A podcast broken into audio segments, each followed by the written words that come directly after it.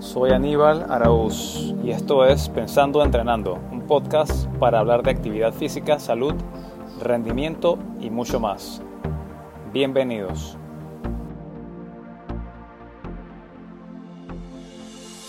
Bienvenidos una vez más a Pensando Entrenando, el podcast de actividad física, salud y otros temas más varios. Y tengo una invitada el día de hoy que nos va a hablar de un tema bien interesante que no conozco a la perfección, ella tampoco, pero estamos aprendiendo de esto porque es relevante para todos. Bienvenida Génesis Montes, ¿me dijiste? Correcto. Hola Aníbal, muchísimas gracias por la invitación y aquí contenta eh, de compartir todo lo que he aprendido en, en este recorrido de salud. Eh, entonces nada. Feliz de estar aquí. Sí, bueno, invité a Génesis porque eh, a través de redes sociales, somos del mismo pueblo, Chorrera, Panamá, y no sabía hasta hace poco, y qué coincidencia, ¿no? Pero ella estaba sufriendo algunos trastornos de salud que le costó al final averiguar qué es lo que estaba pasando y nos va a contar acerca de su experiencia y su viaje y cómo ha ido aprendiendo y cambiando cosas porque considero que esto es relevante para todo mundo. Algunos pensamos que estamos bien, entre comillas, y presentamos ciertos síntomas que podrían decirnos que está pasando algo que debemos cambiar. Así que te quería preguntar acerca de tu, de tu background o de tu, sí, tu, tus antecedentes. ¿Qué estás haciendo ahora mismo? ¿Cómo te diste cuenta de lo que estaba pasando? ¿Qué haces? Bueno, em, todo esto empezó en junio del 2021. Em, bueno, bueno, eh, recapitulando, yo tengo 30 años en este momento. En ese momento, cuando todo empezó, tenía 27 recién cumplidos, creo. Entonces, mi vida era normal antes de eso. Yo no. Creo que le, le prestaba muy poca atención a mi salud. Como que vivía mi día a día y como que no, realmente no estaba como prestando la atención a mi cuerpo. Entonces, eh, en ese junio del 2021, em, había terminado como que mi día y estaba súper cansada. Fui a mi cuarto, me acosté. Yo dije, bueno, voy a descansar un rato, me voy a tomar un nap. Em, y cuando me desperté, me sentí súper rara. Me sentí así como yo siempre le explico como si, como si me sintiera fuera de mi cuerpo. O sea, como una sensación súper rara, como si estuviera drogada. Y yo me paré y me sentí así. Yo dije, bueno, me voy a lavar la cara, voy a salir a coger aire, quizás estoy, no sé, como todavía en esa transición de entre dormir y despierta. Salí y cuando, o sea, cuando iba caminando como dos bloques de la casa donde vivía en ese momento, eh, me sentí como cuando me voy a desmayar. O sea, fue una sensación tan horrible. Yo nunca en mi vida me he desmayado y eso para mí fue súper... Me asustó muchísimo. Entonces, yo sentí como que, como que, así como sientes un flachazo, que como que queda todo oscuro. Y el corazón se me empezó a acelerar, pero a millón. Entonces yo lo que hice fue que le avisé a alguien de, mira, me siento así, así, así, tú tienes el número de la familia con la que vivo, si algo me pasa, llámalos de una vez, si no te escribo en cinco minutos. Entonces yo empecé a caminar de regreso a la casa y bueno, yo siempre, bueno, no siempre, pero como que yo, yo practico mucho el breath workout, como ejercicio de respiración. Entonces intenté como calmarme, porque, o sea, ni siquiera en mi vida había experimentado un ataque de pánico tampoco. Entonces yo no sabía qué era lo que estaba pasando, me puse a hacer ejercicio de respiración hasta que me tranquilicé, pero me seguía sintiendo rara. Normal, eso pasó. Em, como el día siguiente, o sea, normal, comí, me, me fui a dormir, al día siguiente estuve bien. Como eso pasó un miércoles El viernes me volvió a suceder. Me estaba bañando y fue como alrededor de la misma hora que había pasado la primera vez. Eran como las 6 de la tarde más o menos. Me estaba bañando y de la nada empiezo a sentir lo mismo y el corazón se me aceleró, se me empezó a nublar la vista, yo tuve que salir del baño, me senté en la cama y como que se me iba el aire y yo no sabía qué era lo que estaba pasando, o sea, empecé a hacer lo mismo, empecé a hacer ejercicio de respiración hasta que me calmé y normal, pasó.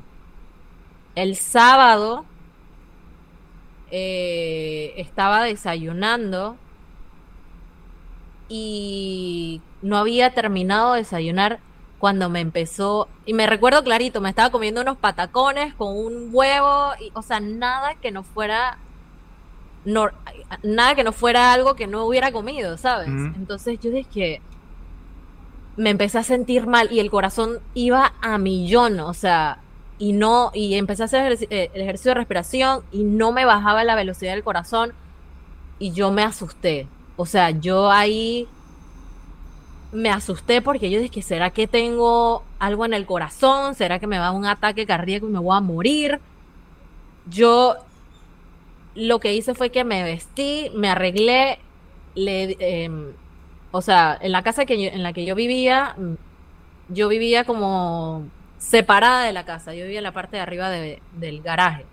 Entonces yo corrí y le dije a, a la a la mamá, bueno, a la, señora que vivía ahí, yo me siento, me siento mal, siento esto, esto y esto, me pasó ya dos veces anterior y me siento mal, o sea, me siento mal, me siento mal, me como que sentía como una presión en el pecho, corrimos para emergencia. Eh, bueno, en, el, en emergencia me hicieron un electrocardiograma, me chequearon, tú sabes, lo, lo que para ellos es normal revisar. Eh, como me hicieron un examen de orina y al final, cuando el doctor me vino a ver y para decirme todo lo que había salido en los exámenes, me dijo, tú estás bien, tú estás teniendo un ataque de pánico. Me dio una lorazepam, creo que fue una lorazepam, una de esas pastillas. Dice que cada vez que te sientas así, te vas a tomar la mitad de esto porque tú creo que estás sobre mucho estrés y estás teniendo un ataque de pánico. Y yo como que, ¿what? Bueno, me dijo, te recomiendo que busques un doctor de medicina primaria y hagas como un seguimiento con ella para ver que si algo más está pasando. Bueno, eso fue lo que hice. Lo primero que hice fue eh, llegar a la casa y empezar a ver qué, cosas cubría mi seguro y encontrar un doctor y saqué una cita para el lunes y para el lunes.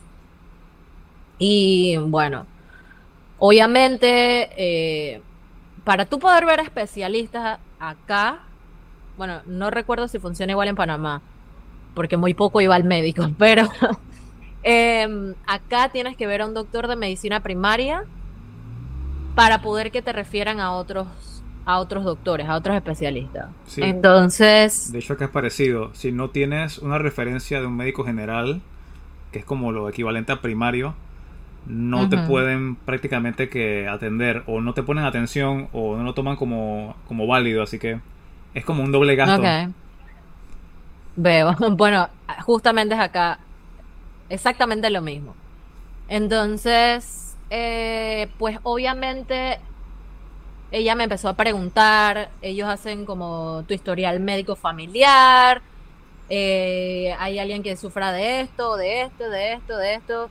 Entonces, em, mi mamá tiene varias enfermedades autoinmunes, ella tiene mm, eh, problema de la tiroides, tiene hipotiroidismo, em, tiene Trojan, eh, que es una una enfermedad que está relacionada con la papila gustativa, o sea, no produce suficiente, sí, no, no produce suficiente saliva, lagrimales, etcétera.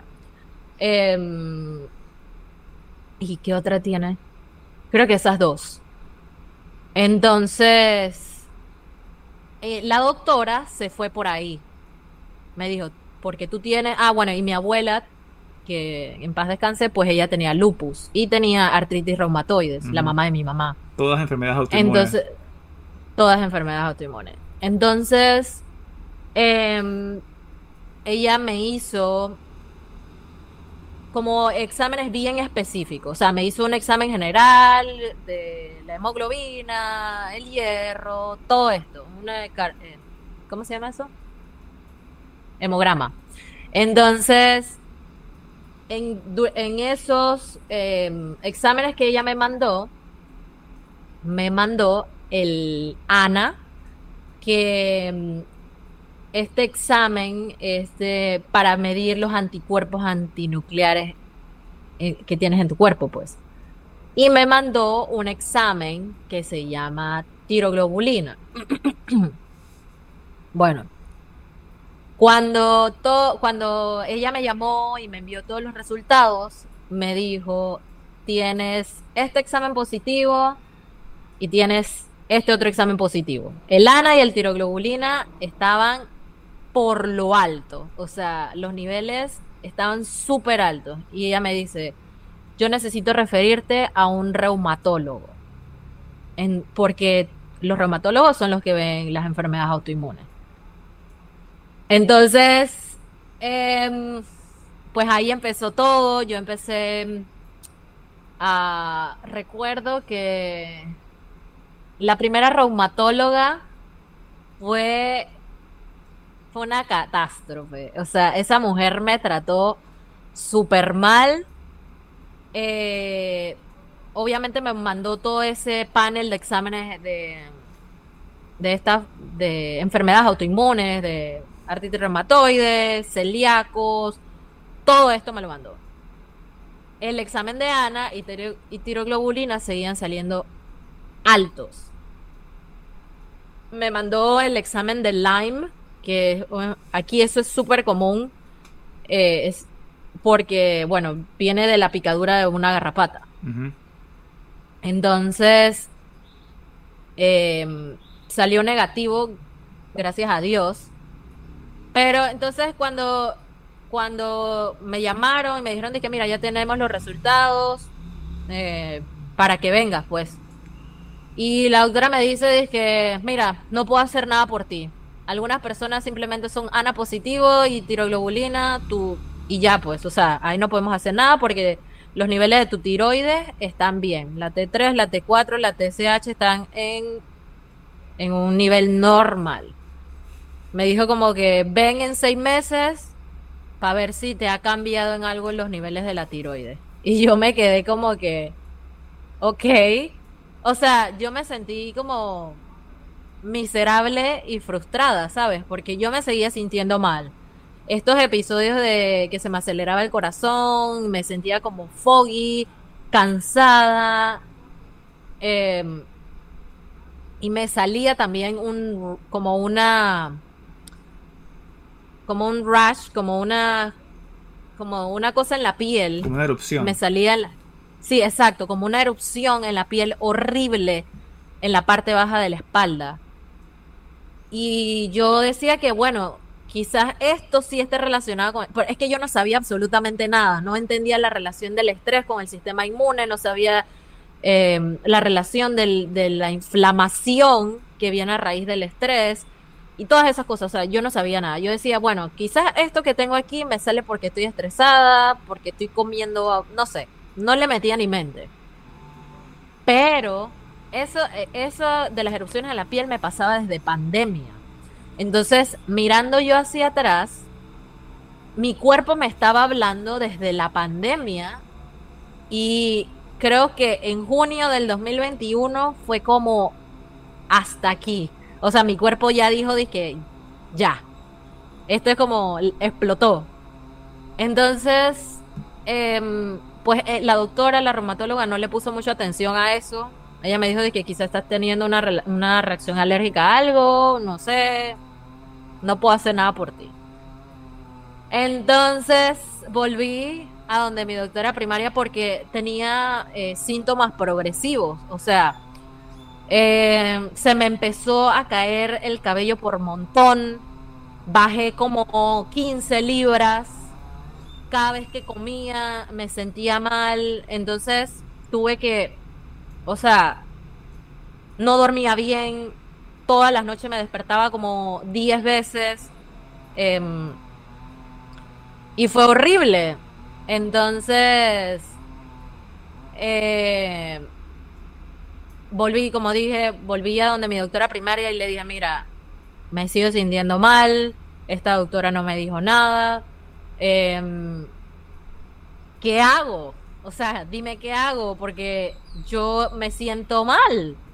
Y entonces ella me dice, que bueno, tus niveles de hierro están un poquitito bajos, entonces te voy a mandar como un suplemento de hierro para que, para que, ¿sabes? Para que por lo menos eso se nivele.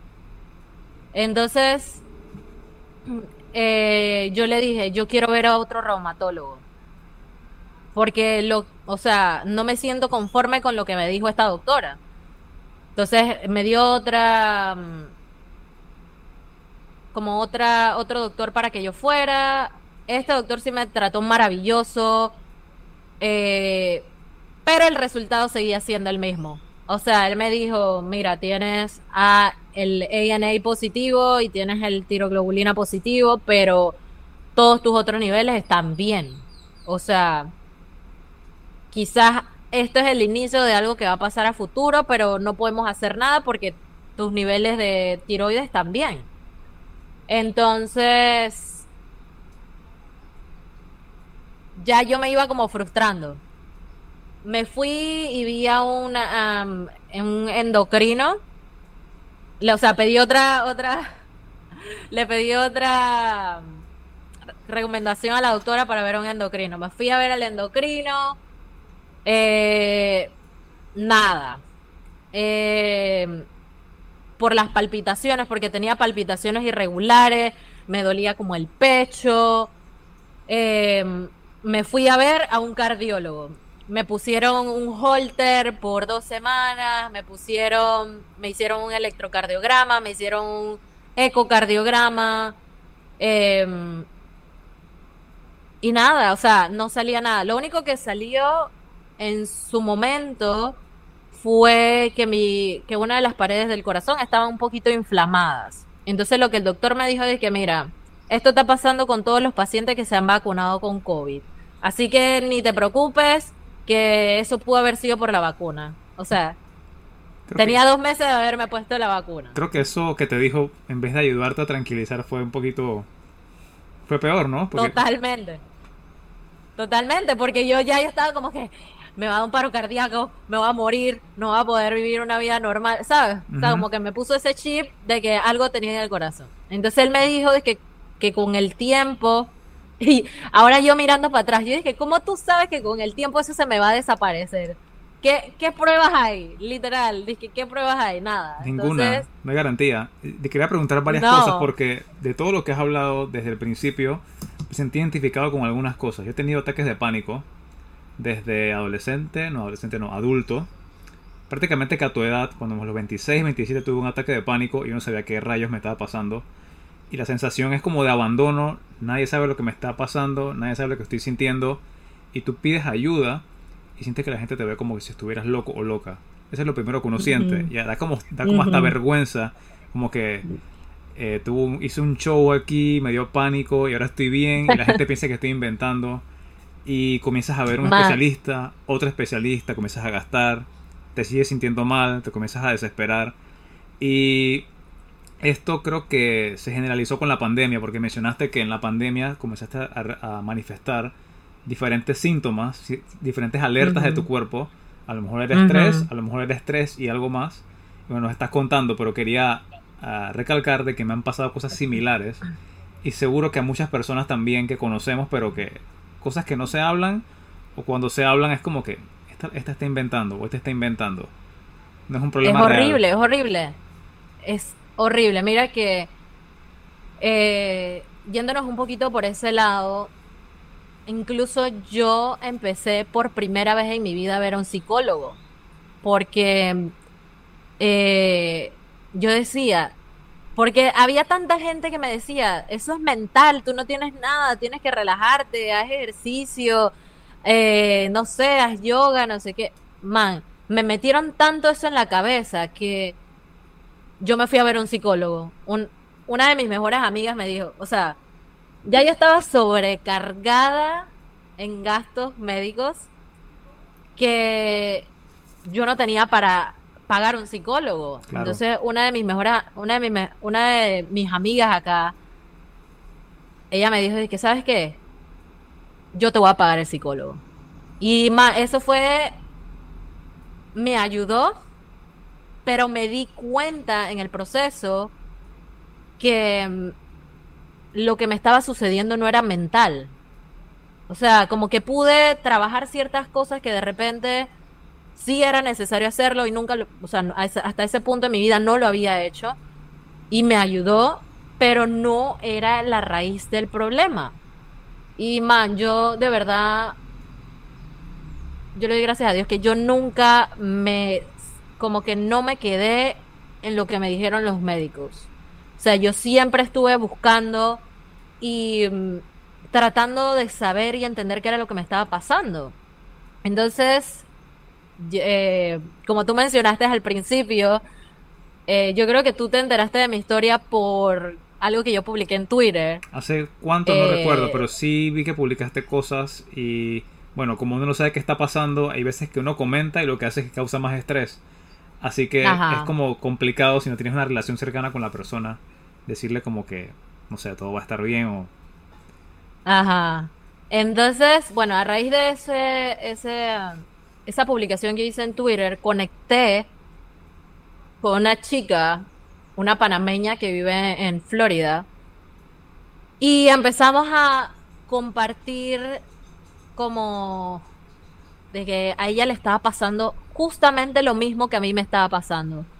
Pero ella tenía muchísimo más tiempo en, en, ese proceso, ¿sabes? Y ningún doctor había dado con qué, lo, con qué era lo que le estaba sucediendo. Entonces, bueno, hablando con ella, em, ella me, me, pasó el contacto de...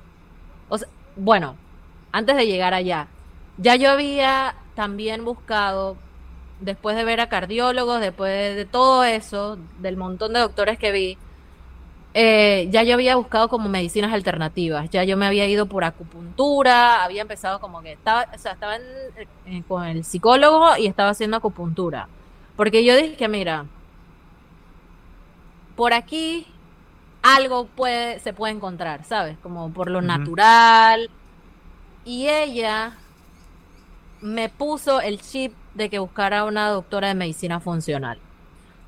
Y me pasó el contacto de esta doctora que es con la que actualmente estoy trabajando, eh, con la que lleva mi caso. Em, y bueno, fue con, con esa doctora que hice clic, ella fue con la que, la que dio que, con qué era lo que estaba sucediendo.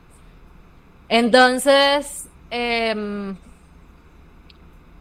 yéndonos por, por la parte de, de los síntomas, antes de llegar yo a la doctora de medicina funcional, porque me tomó tiempo, o sea, me tomó tiempo eh, contactarla, como que dar el paso, como que sí sabía que lo quería hacer y como que era lo, lo que debía hacer, pero en ese lapso, hubo un lapso en, en el que, obviamente, por temas de el costo, de cuánto la doctora cobraba, de ya el seguro no me iba a cubrir, o sea, de por sí el seguro que yo tenía cuando estaba en ese programa de intercambio no me cubría nada. Entonces, a sabiendas de eso, em, yo dije esto va a ser un gasto increíble y ahorita mismo yo no puedo eh, cubrir eso. Entonces me tomó un tiempo. Em, y durante ese tiempo los, los síntomas seguían. Yo quedé varias veces metida en un cuarto de emergencia porque me, em, siempre era algo diferente. Y la última vez que eso me pasó, yo había perdido como la conexión con la mitad de mi cuerpo. Yo no sentía mi mano derecha, yo no sentía mi pie izquierdo, O sea, sabía que estaban ahí y los podía mover, pero no los sentía, ¿sabes? A lo que me refiero. O sea, e, es una sensación horrible. Y tenía el corazón acelerado. Y me, me pesa, porque esa era otra, me pesaba la cabeza, como la parte de atrás del cuello, era una cosa horrible. Entonces corrí para el, el cuarto de emergencia, me hicieron un MRI, me, eh, me, hicieron varios exámenes, pues, para saber cómo la electricidad, eh, de la electricidad, la movilidad, eh, cosas de balance, todo esto. Entonces vi, todo salió bien, me mandaron a un neurólogo. Entonces el neurólogo me hizo varios exámenes, me que, eh, así como físicos, eh, como que miró para atrás todos los exámenes que me habían hecho antes y me dijo, que mira, una vez más, como me dijo el cardiólogo, esto puede ser una reacción por la vacuna del COVID, eh, puede que esto se, te, esté afectando, pero puede que sea pasajero, asegúrate de hacer ejercicio físico, de, sabes, como mantenerte eh, moviendo tu cuerpo. Porque mm, ahorita mismo yo no puedo hacer nada. Y yo, o sea, yo pierdo la mitad de la movilidad de mi cuerpo, la sensación de la, de la parte izquierda de mi cuerpo y tú me vas a decir que no puedes hacer nada.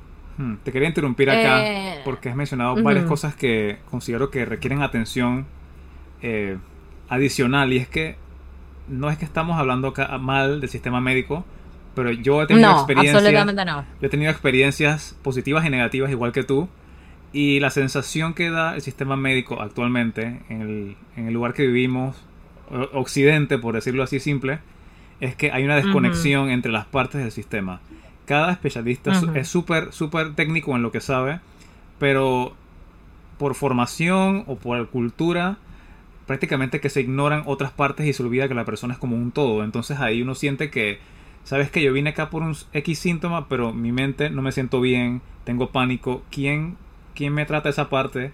Cuando me voy a este consultorio, ¿quién me tranquiliza? Porque yo estoy en la incertidumbre que me están pasando cosas y no sé qué son y entonces uno recurre o empieza a recurrir o a considerar otras formas de medicina que son prácticamente que desechadas por el sistema tradicional que está establecido. Exactamente. Y hay como una disputa de quién es el que sabe más o quién es el que tiene la verdad, pero en muchas ocasiones he encontrado respuestas en medicina alternativa. En quiropraxia, por ejemplo, me ha pasado. Medicina funcional no he atendido, pero sé que son doctores que se enfocan en la causa, no en tratarte el dolor y ya, sino, bueno, cuál es la raíz del problema, que es lo que está. La raíz la raíz del problema y corregir esa raíz de alguna forma. Así que quería mencionar eso. No es eh, hablar mal de X sistema o el otro, simplemente la experiencia es que se siente que hay una desconexión. Entre totalmente, las totalmente. Y, y ahora lo puedo decir más, pues, o sea, como dices, no, yo respeto a los médicos. Igualmente. Son gente muy sabia. Eh, en sus cosas, pero sí existe esa desconexión y yo lo he visto, lo, estoy viviendo, lo viví en carne propia. Entonces, em, pues nada, o sea, me pasó eso con el neurólogo. Em, él no pudo hacer nada, él me dijo de que mira, si quieres te puedo mandar un MRI con contraste. Te vamos a inyectar yodo y vamos a ver si algo sale. Entonces, a, este punto, totalmente, o sea, a este punto, eh, bueno, para dar un poco de contexto, em,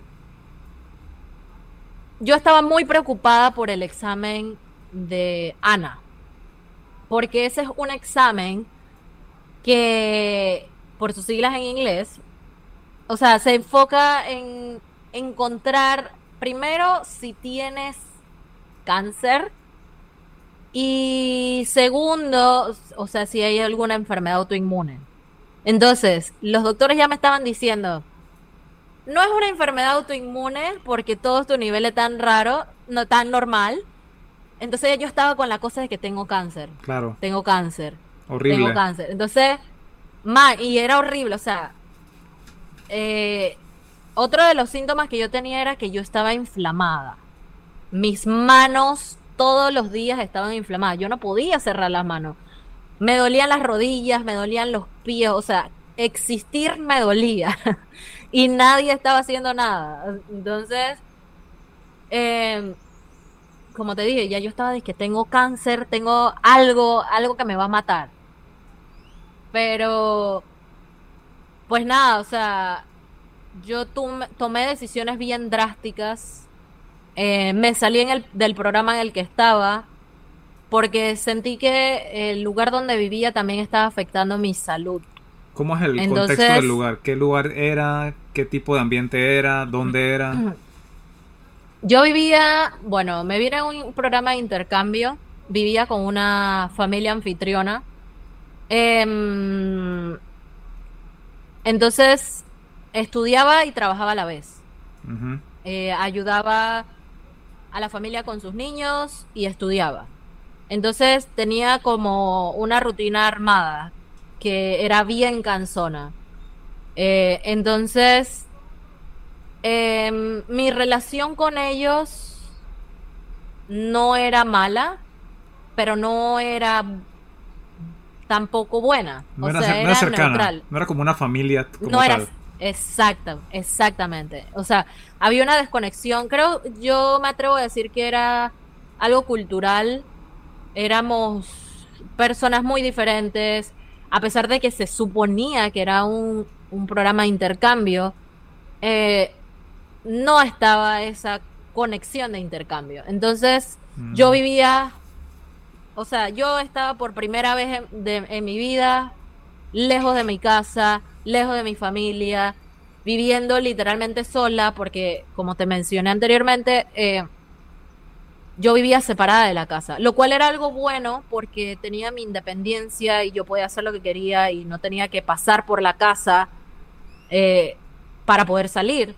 Eso era bueno, pero a la vez creo que mm, me, eh, ese como esa interacción, esa ese como esa conexión que tú deberías tener con, con alguien con quien tú vives, porque estás lejos de tu casa, no existía, o sea, era necesaria para mí, pero no estaba pasando. Entonces, bueno, yo también soy como de que no fuerzo relaciones, entonces tampoco fue como que di la milla extra para crear algo que naturalmente no estaba pasando. Es que si no está pasando, ¿qué indicador hay de que va a pasar de alguna manera? Exacto.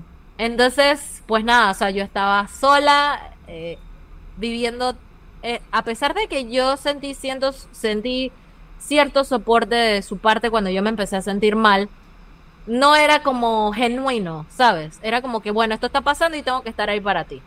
Pero tampoco era como que, no sé, no, no era natural. Entonces yo pasé por todo este proceso sola. Bueno, sí tuve personas muy puntuales al lado de mí, en, en todo esto, que corrían conmigo para el médico, que corrían conmigo para el cuarto de emergencia, que tienes una cita, o sea, sí existía.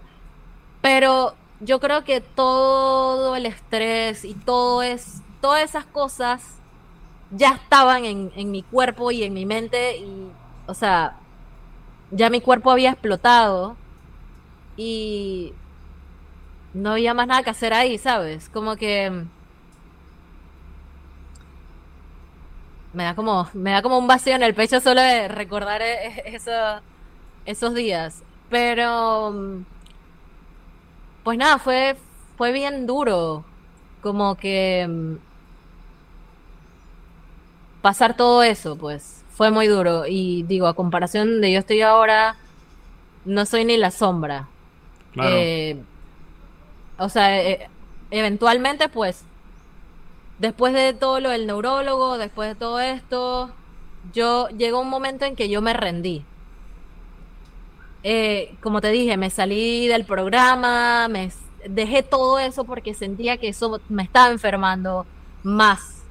O sea, como que siento que eso había sido una de las causas. Y ese estrés de, abandonar el programa, ese, ese estrés de dejar el programa no te causó de repente más incomodidad porque era una inversión que habías hecho, supongo, era un camino que habías escogido y de repente, bueno, tengo que dejar todo no, esto. No, realmente no. O sea, Yo creo que yo estaba tan agotada que yo estaba dispuesta a hacer cualquier cosa Mm. con tal de empezar a sentirme mejor. Y, y- y mi amiga, la que te comenté que, que me mandó al psicólogo y todo esto, ella fue súper insistente porque, o sea, yo era infeliz en esa casa. Entonces ella me dice, yo siento que, que tú estés ahí, eso te está enfermando más porque tú no eres feliz, te- eso te añade más estrés y si es algo relacionado con eso, si todo esto, todo esto que te está pasando es por estrés, tú tienes que salir de... Entonces ella fue la que me dio el último empujón para yo decir, ¿sabes qué? Me voy de esta casa. Y fue una decisión que tomé un día, les di un ultimátum, me voy en, una semana y vean ustedes qué van a hacer. Me salí del programa y bueno, eh, cambié mi estatus y bueno, aquí estamos. La cosa es que cuando hice todo eso, obviamente, pues eh, tuve que ir por otro camino, empezar a hacer otras cosas. eh, y ahí fue cuando yo empecé a ahorrar y dije, de aquí a tal fecha ya yo tengo que haberme atendido con la doctora, con la de medicina funcional que me habían de- de meta. recomendado. Fue como el gol ahora. Este es, el- este es el objetivo de mi vida. Exacto. Y recuerdo que habían pasado varios meses, como desde junio, había pasado casi un año, casi desde 2021, 2022, estamos en el 2023, sí. Me, me parece. Eh, No sé ni qué, sé, no sé qué sea, día me- es. Estamos en julio, parece- by the way, julio. Ajá. Me parece que ha pasado tanto tiempo. Y en efecto ha pasado mucho tiempo, porque todo empezó en 2021, en el 2022 fue que yo conecté con la doctora. Entonces, pues nada, o sea, conecté con la doctora, le dije todo lo que estaba pasando, cuándo había empezado todo. Y pues fue ella la que encontró qué era lo que estaba pasando. Em, todo estaba alineado con la salud de mi intestino y de la microbiota. Sí, y aquí entramos O entonces sea, en enfermedad autoinmune, que, que la quiero definir. Increíble. Si, si enfermedad autoinmune es básicamente tu cuerpo atacándote a ti mismo. En vez de atacar un agente nocivo, patógeno, lo que sea, malo, te ataca a ti y comienza a dañar glándulas, tejidos, eh, tejido conectivo, eh, vasos sanguíneos, etcétera. Así que es lo que te estaba pasando era eso, tu cuerpo atacándote. Mi cuerpo me estaba atacando a mí misma. O sea, como bien dijiste, eh, es tu cuerpo atacando tus órganos, tus tejidos, porque lo está confundiendo con agentes extraños o amenazantes. O sea, que algo estaba causando, obviamente, que mi cuerpo me atacara a mí mismo. Entonces, ahí volvemos un poquito hacia atrás. ¿Cómo la doctora, o sea, cómo sabemos nosotros que nuestro cuerpo nos está atacando a nosotros mismos? Esto se hace por el examen de Ana. Ahí volvemos al inicio. Desde el inicio, los doctores sabían que mi cuerpo estaba siendo atacado por mí mismo porque tenía niveles de, anticuerpos antinucleares súper altos. Pero ellos no indagaron por ahí. Entonces, desde el inicio, pues lo sabíamos. Y pues la doctora me dijo, mira, eh, porque tú tienes historial médico de esto y esto y esto, te voy a mandar un panel era enorme, o sea, eran tres páginas de, de, de laboratorio, de, de resultados cuando, cuando ella me los envió. Y súper caro. Pues mira que mm, ella, pues ella sabía mi situación de que yo no tenía pues em, un seguro, porque los pagaron seguro aquí, eso es un negocio. Me imagino. Entonces yo no, no tenía un seguro, no tengo un seguro. Y ella me recomendó un laboratorio que te hace unos ajustes de precios, eh, dependiendo de tu, de la, tu situación económica. Entonces, sí salieron caros, pero no extremadamente caros. Como ya estaba con la cuenta de ir a una visita de médico regular. Entonces, em, para explicar un poquito más a fondo lo que es los anticuerpos antinucleares, em, el sistema inmune produce una cantidad de proteínas llamadas anticuerpos. Y los anticuerpos, como ya sabemos, están formados de glóbulos blancos, em, eh, que son los que combaten eh, los organismos infecciosos. de, diferentes maneras, porque los gérmenes. Hay varios tipos de glóbulos blancos, así que no vamos a poner los técnicos acá. Bueno, sí, exacto, sí, sí, sí. Porque esa es la idea. Pero, entonces, eh, pues en algunas situaciones, como era mi caso, eh, mi o sea, como que el cuerpo, el sistema inmune detecta cuerpos extraños em, y peligrosos, entre comillas. Entonces, cuando esto sucede, es cuando se le, bueno, se le llama em, auto anticuerpos. o sea, este que es algo increíble la conexión que tiene eh, la microbiota con el intestino y el sistema inmune. Entonces, em, la inflamación que yo tenía era por esto. O sea, porque tenía una sobrepoblación increíble de, de, anticuerpos. O sea, la doctora cuando ella vio los niveles en los que estaba, ella me dice, eres la primera persona que yo atiendo de tu edad que tiene los niveles de anticuerpos tan altos. O sea, ella me dice, yo estoy en shock y esto tenemos que atenderlo bien rápido. Entonces, eh, pues ella fue la que me, explicó que, que, o sea, ella me dijo, cáncer tú no tienes. Qué bueno que te lo dijo puntual, ¿no? Para que agarras tranquilidad, porque eso era, el estrés agrava el síntoma autoinmune, porque el estrés desbalancea la microbiota, así que era un ciclo, una espiral hacia abajo de síntomas.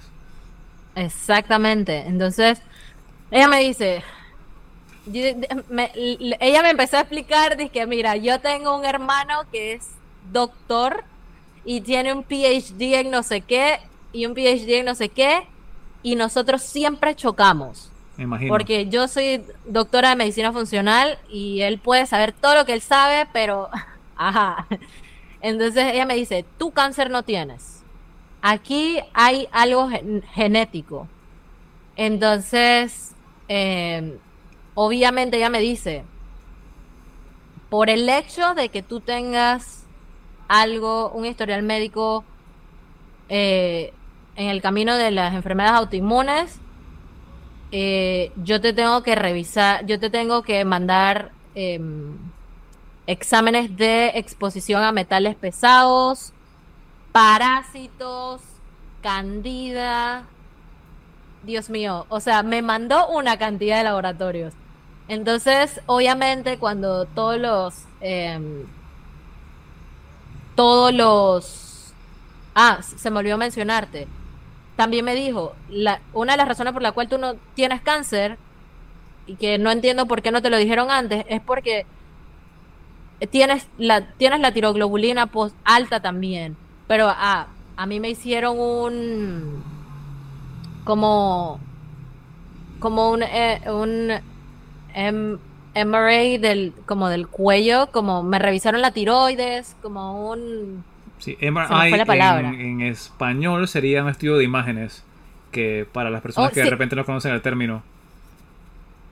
Perdón, qué no, no, pero, no, pero está bien, es, parte de la conversación. Eh, bueno, sí, me hicieron un es, como un escáner de la, de la tiroides para ver si yo tenía cáncer o algo. Eh, que eso fue una de las últimas cosas que también hice después de ver al neurólogo. Em, que me hicieron como un escáner y me, me dieron y me dieron y no encontraron nada. Encontraron como unos pequeños, como bolitas eh, de grasa, pero em, me explicaron, eh, la doctora después me explicó que eso es porque, porque mi cuerpo estaba atacando la tiroides. O sea, la relación entre el ANA y el examen de la tiroglobulina es que mi cuerpo estaba atacando directamente mi tiroides. Entonces todo eso es un desbalance, ¿sabes? la, tiroides tiene una responsabilidad muy grande en el cuerpo. Sí, la tiroides básicamente es la que eh, regula tu metabolismo y tus funciones de temperatura. Es la que es responsable de qué tan rápido o lento va tu cuerpo en cuanto a metabolismo. Así que que la tiroides falle puede ser hipotiroidismo, que está menos activa de lo que debería, o hiper. Y ambas son influyen demasiado en la vida de la persona. Así que me imagino que lo, tuviera hipo o hiper. No, ya vamos para allá. A ese punto eh, no tenía nada todavía. Em, y ella me, bueno, me explicó eso de que tú no tienes cáncer porque no te salió nada y la razón por la que tienes esos, esas bolitas ahí es porque tu cuerpo está atacando tu tiroides. O sea, es como que de tanto atacarla, de tanto atacarla, como que se crea como si fuera, no son ganglios, pero son como unas bolitas, pues. Entonces, em, cuando regresaron todos los exámenes, eh, se encontró todo esto. Se encontró que tenía parásitos, se encontró que tenía sobrepoblación de candida, se encontró que la salud de mi intestino estaba muy mal y mm, se encontró también que tenía mercurio en la sangre. Que para mí eso fue, y para ella también, porque los niveles de mercurio estaban muy altos. Ella me dijo, esto, el mercurio es lo que te está afectando el sistema nervioso. El, o sea, eh, todo es una relación. Claro, no te va a salir nada en el MRI porque, ajá, pero el que el hecho de que tengas mercurio en la sangre, eso te afecta tus funciones diarias, o sea, te, afecta el sistema nervioso, te afecta el corazón, te afecta, em, o sea, muchas cosas. Claro. Y, y, todas estas cosas van de la mano, o sea, el hecho de que la función de mi intestino no fuera la correcta, eh,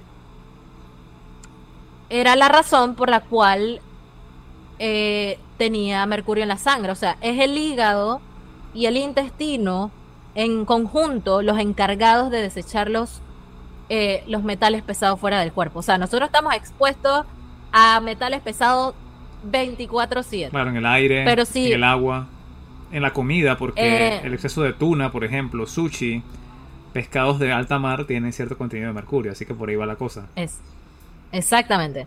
Entonces, pero el problema es que si tú tienes un hígado y un intestino funcionando bien, así sea que consumas una gran, eh, o sea, una gran cantidad de mercurio, dentro del tu cuerpo tiene la capacidad, exacto, dentro del límite, tiene la capacidad para desecharlo. Pero si esto no está funcionando, estás jodido y es así estaba yo.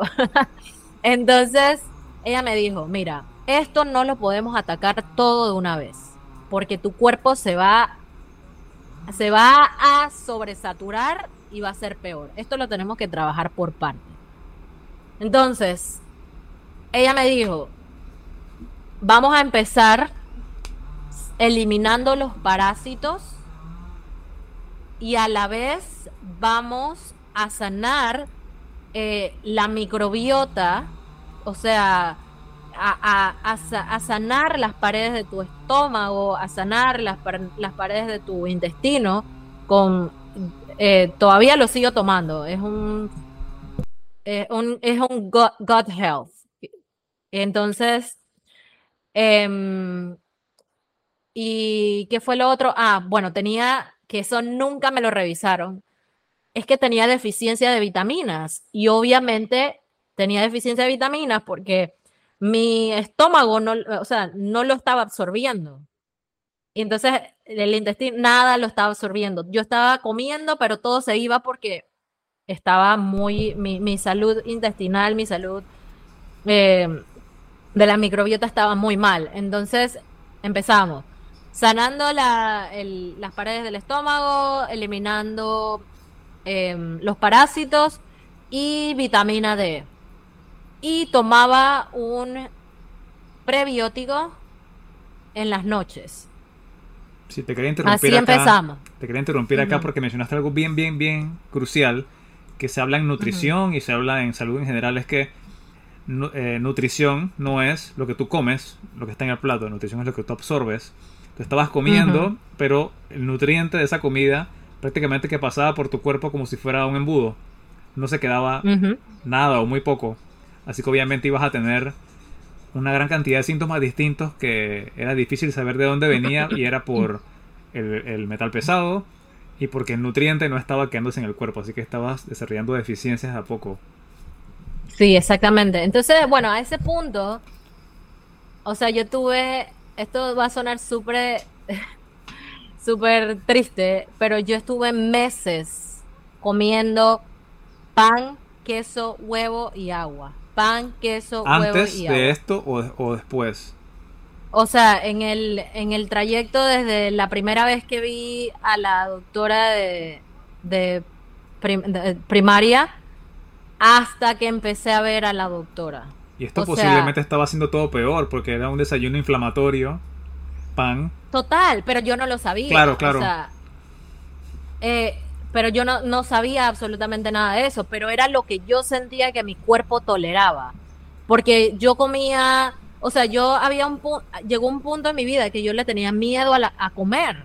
Porque cada vez que comía se me aceleraba el corazón, porque cada vez que comía me sentía foggy, porque cada vez que me comía me sentía cansada. Pero entonces todo esto estaba relacionado y yo tenía cero conocimiento de eso. Y obviamente, pues, esta, no estaba comiendo nada nutritivo. Obviamente, Peor. ya, eh, eh, exacto, o sea, yo le estaba inconscientemente haciéndole más mal a mi cuerpo. Entonces, em, ella me puso en una dieta. Ella me dijo, yo necesito que tú te mentalices a comer, pero no vas a comer, o sea, yo tuve más de, no sé, casi un año que yo no comía, a este punto, pues, eh, por- eh, no, no comía nada de comida de mar, no comía pescado, no comía nada porque obviamente tenía el mercurio y teníamos que deshacernos del mercurio. Entonces ella me dice, yo necesito que tú comiences a comer eh, carne, pollo, eh, pavo, que comas carne, porque, o sea, si no comes, la cosa se va a poner peor. Entonces, obviamente empecé un proceso, una, una dieta, hice, hice primero una, die- una dieta vegetariana, como para empezar em, a añadir cosas al cuerpo. Eh, hice como 30 días de una dieta vegetariana, entonces empecé poquito a poquito, poquito a poquito a meter ciertos alimentos. Entonces, bueno, volviendo a lo, a lo del tratamiento, pues eso hicimos los primeros meses.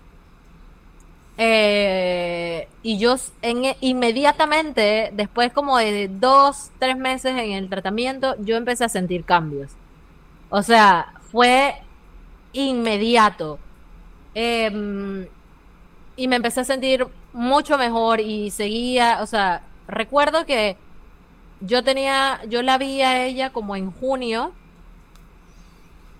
¿Fue en junio? No, no, no, en abril. Marzo, abril del año pasado. Entonces empecé mi tratamiento como en mayo, junio, y se suponía que yo la tenía que ver a ella como en octubre. Entonces, bueno, cosas pasaron y yo no, pu- no pude pues pagar todo lo que... Todo eso pues, porque es una inversión. Entonces, em, la volví a ver este año, hace, hace más o menos dos meses, y ella me dijo, dije, como que hace un año nos vimos, así que yo tengo que hacerte todos los exámenes otra vez para ver en qué posición estás en este momento. O sea, yo fui muy estricta eh, y muy responsable con todos los, todas las cosas que ella me dijo. O sea, yo dejé de comer azúcar por la candida, porque la, la, candida se alimenta del azúcar. Del, ajá, del, ¿cómo se llama esto? Lo que tiene el pan, levadura. Eh, eh, se, se alimenta de la levadura también. Entonces, yo fui muy responsable en esa parte de dejar de comer azúcares, em, comía frutas, pero en pequeñitas porciones, como ella me decía, como que un poquito de, de arándanos, un poquito de, de, ¿sabes? De los frutos, de estos frutos ácidos. Bajos en índice glicémico, con poco azúcar. Eh, exacto. Entonces, eh, dejé el gluten porque ella me dice, una de las razones principales, porque ya a este punto eh, lo que ella me dijo fue, tu intestino es un intestino permeable.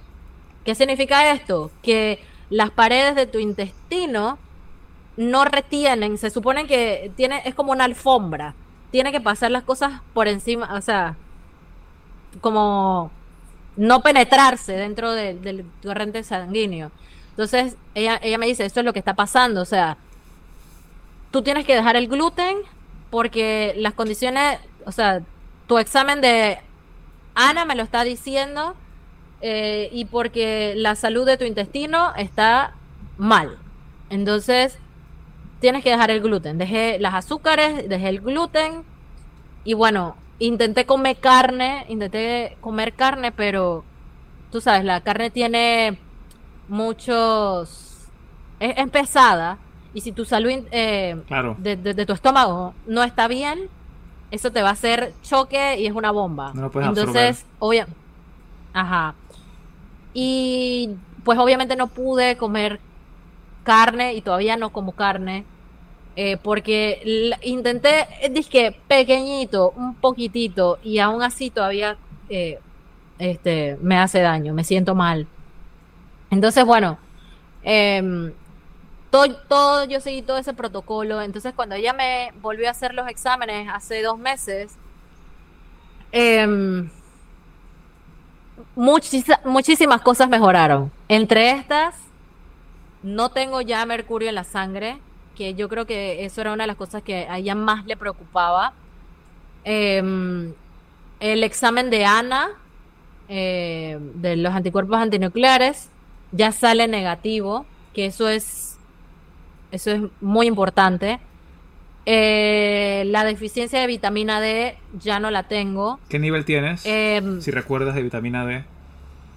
Ah, no sé, no tengo los exámenes aquí, pero, o sea, ya está en un rango normal. Que ella me dice que esto para mí es lo que es debería ser. Si es que vitamina D tiene muchas funciones, entre ellas la inmune.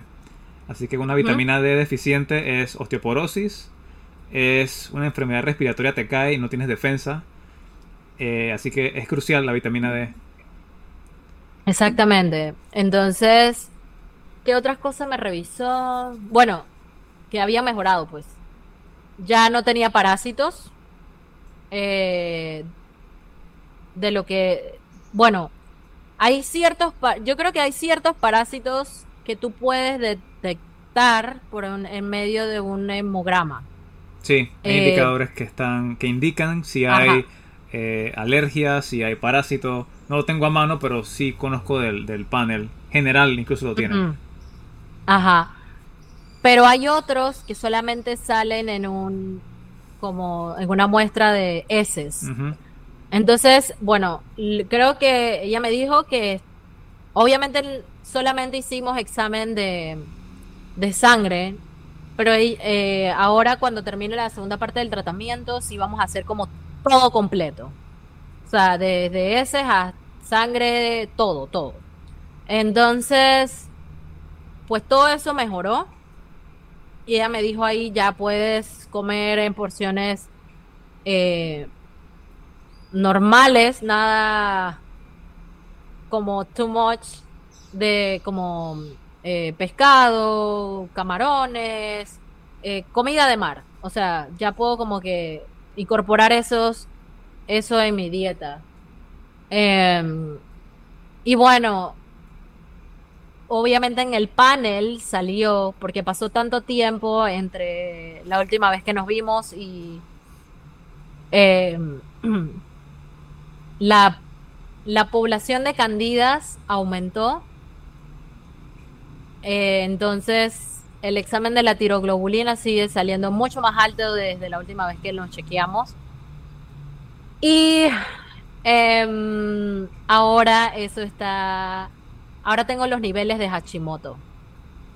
Eh, por no haber atendido la candida a tiempo. Que ella dice que ese era su miedo, pues, de, que todo se hiciera como seguido, porque era importante que eso no sucediera, pues. Entonces ahora estoy en otro, en otro viaje, un poquito más. En otra etapa, que se pudo haber evitado, pero bueno, here we are. Eh, y nada, bueno, estoy ahora en la segunda etapa de mi, de mi tratamiento. Tomo como. Creo que son como 10 pastillas por día. Wow, un montón. Y bueno, primero quería agradecer todo lo que has contado porque eh, sé que de repente puede ser medio difícil recordar. En algún momento uno supera situaciones que han sucedido que han sido negativas, pero también es como puede ser incómodo contar historias personales eh, y ponerlas al público.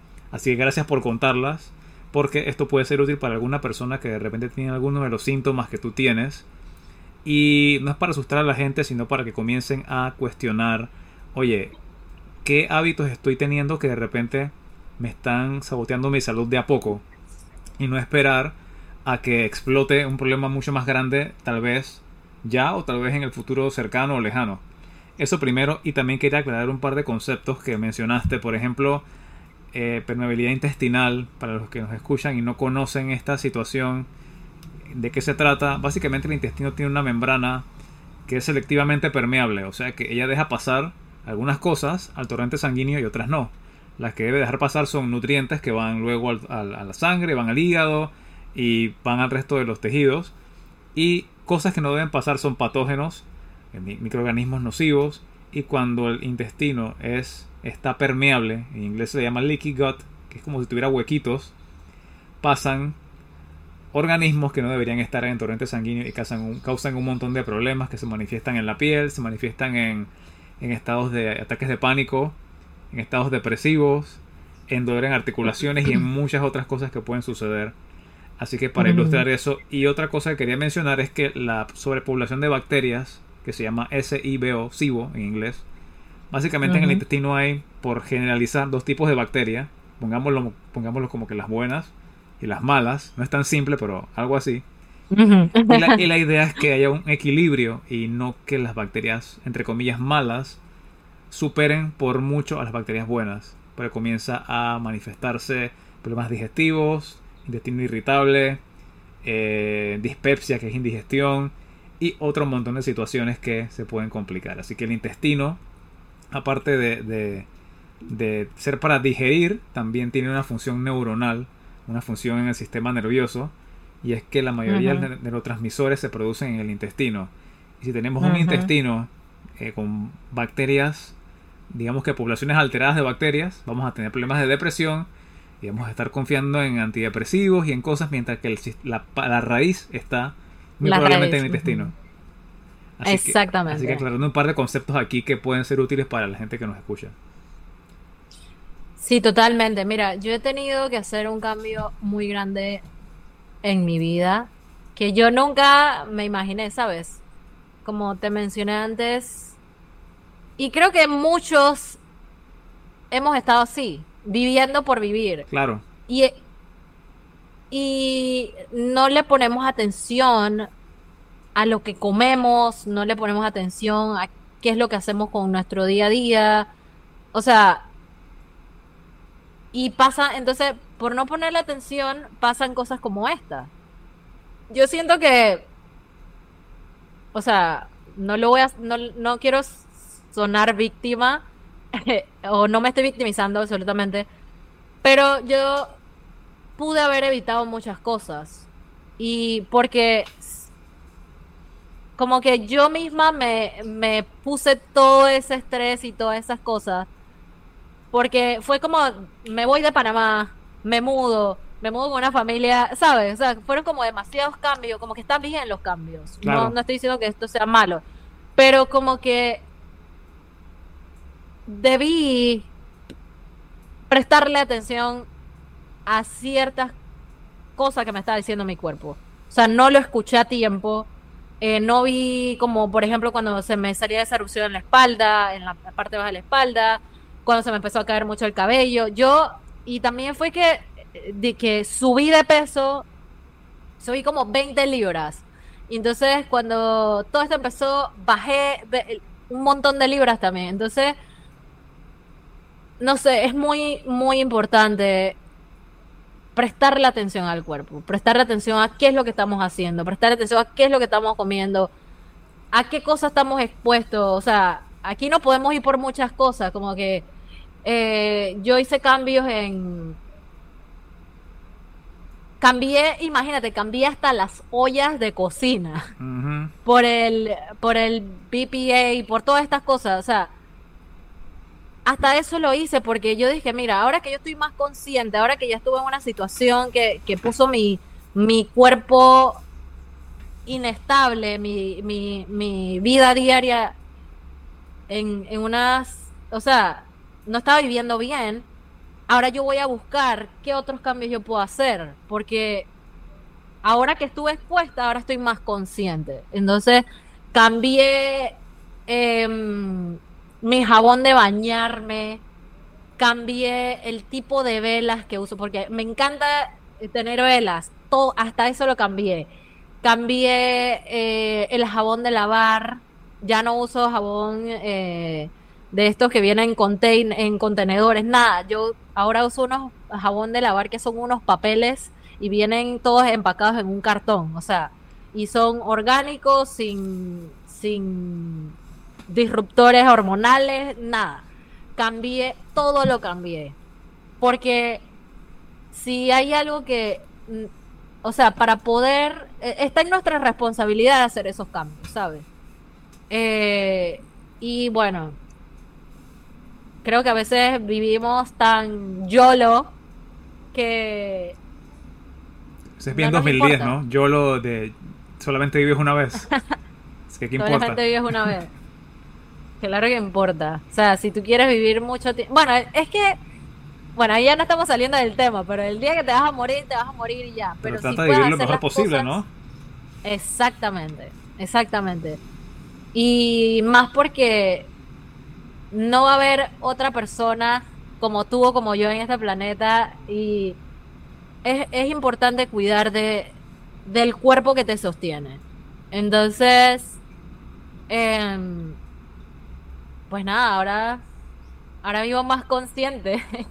Sí, interesante todo lo que has mencionado eh, de los cambios pequeños que has hecho y lo que mencionaste último, que el cuerpo que te sostiene es único y que puede haber 7 mil millones de personas más, pero no hay una persona con las experiencias que tienes, con la conciencia que tienes, en el contexto que estás tú, no hay otra persona, igual como yo y como los que nos escuchan.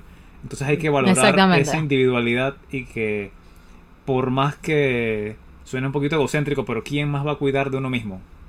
Que Exactamente. No, no hay de otra. Puede ser el mejor médico, el mejor sistema, pero las cosas puntuales del día a día las tienes que hacer uno mismo. Y uno tiene que prestarle atención a, a cosas que parecen de repente tontas. Ay, que estoy constipado y no puedo ir al baño. O sea, todas esas cositas. Estás inflamado, eh, de la nada te empezaste a llenar de acné. O sea, eh, todo eso es una alerta, de, o sea, es tu cuerpo diciéndote algo.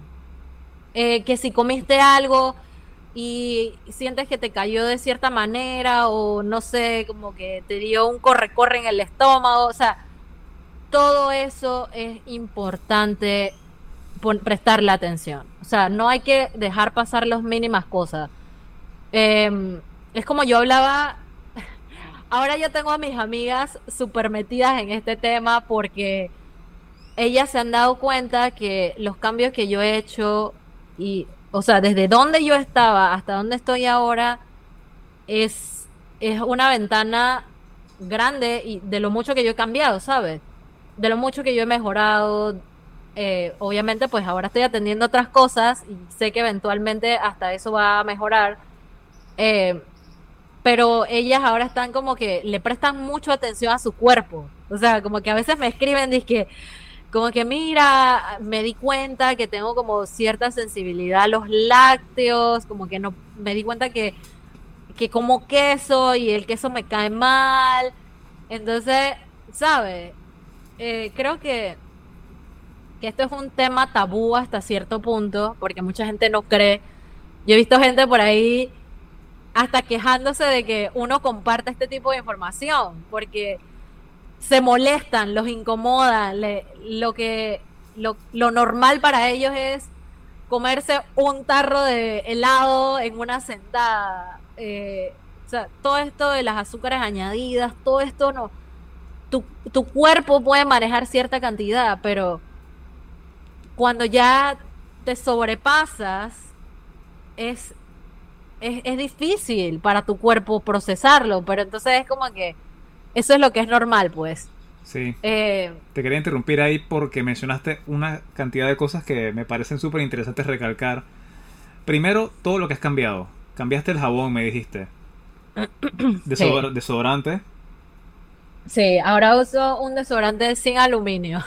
¿Pasta de dientes? es que uso una pasta de diente orgánica que está hecha a base de aceite de coco, eh, tiene como que menta, todo, todo es natural. Y hace su trabajo, o sea... Jabón de cuerpo. Incluso... Sí, el jabón de cuerpo. Eh, uso de Castilla sin fragancia. Exacto. Em, Las ollas. Uso... Sí, ahora tengo... Eh, se me olvidó el nombre. Son de cerámica. Cerámica. Hay acero inoxidable, cerámica y la otra es hierro fundido, que son las que tengo entendido son las mejores para no contaminar la comida. Tengo... Exactamente. Exactamente. Tengo, bueno, tengo una de, hierro que lo uso más como para, para para ciertos platos, pues. No lo uso tanto porque, ajá. Pero sí, todo, todo eso lo he cambiado. Incluso ya no uso o sea, uso perfume. Difícil tema. Es, yo sé. Dímelo a mí que me cuesta un montón porque me encantan las, las, lociones y los perfumes y todo esto, pero man, los perfumes son disruptores hormonales y vienes tú y te vayas y te lo pones en el cuello, en las axilas y está tu cuerpo y tu piel ahí absorbiendo todo eso.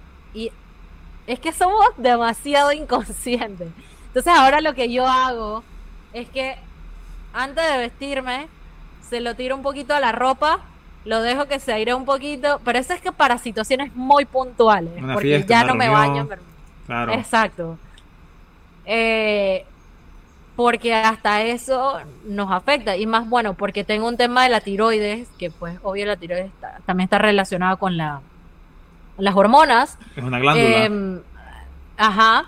Entonces, el hecho de que yo me esté exponiendo a la fragancia, ya eso directamente te afecta, pues, las hormonas. Un sabotaje. Entonces, un sabotaje. Total. Meterte sustancias al cuerpo que dañan tus hormonas, más si tienes un problema hormonal.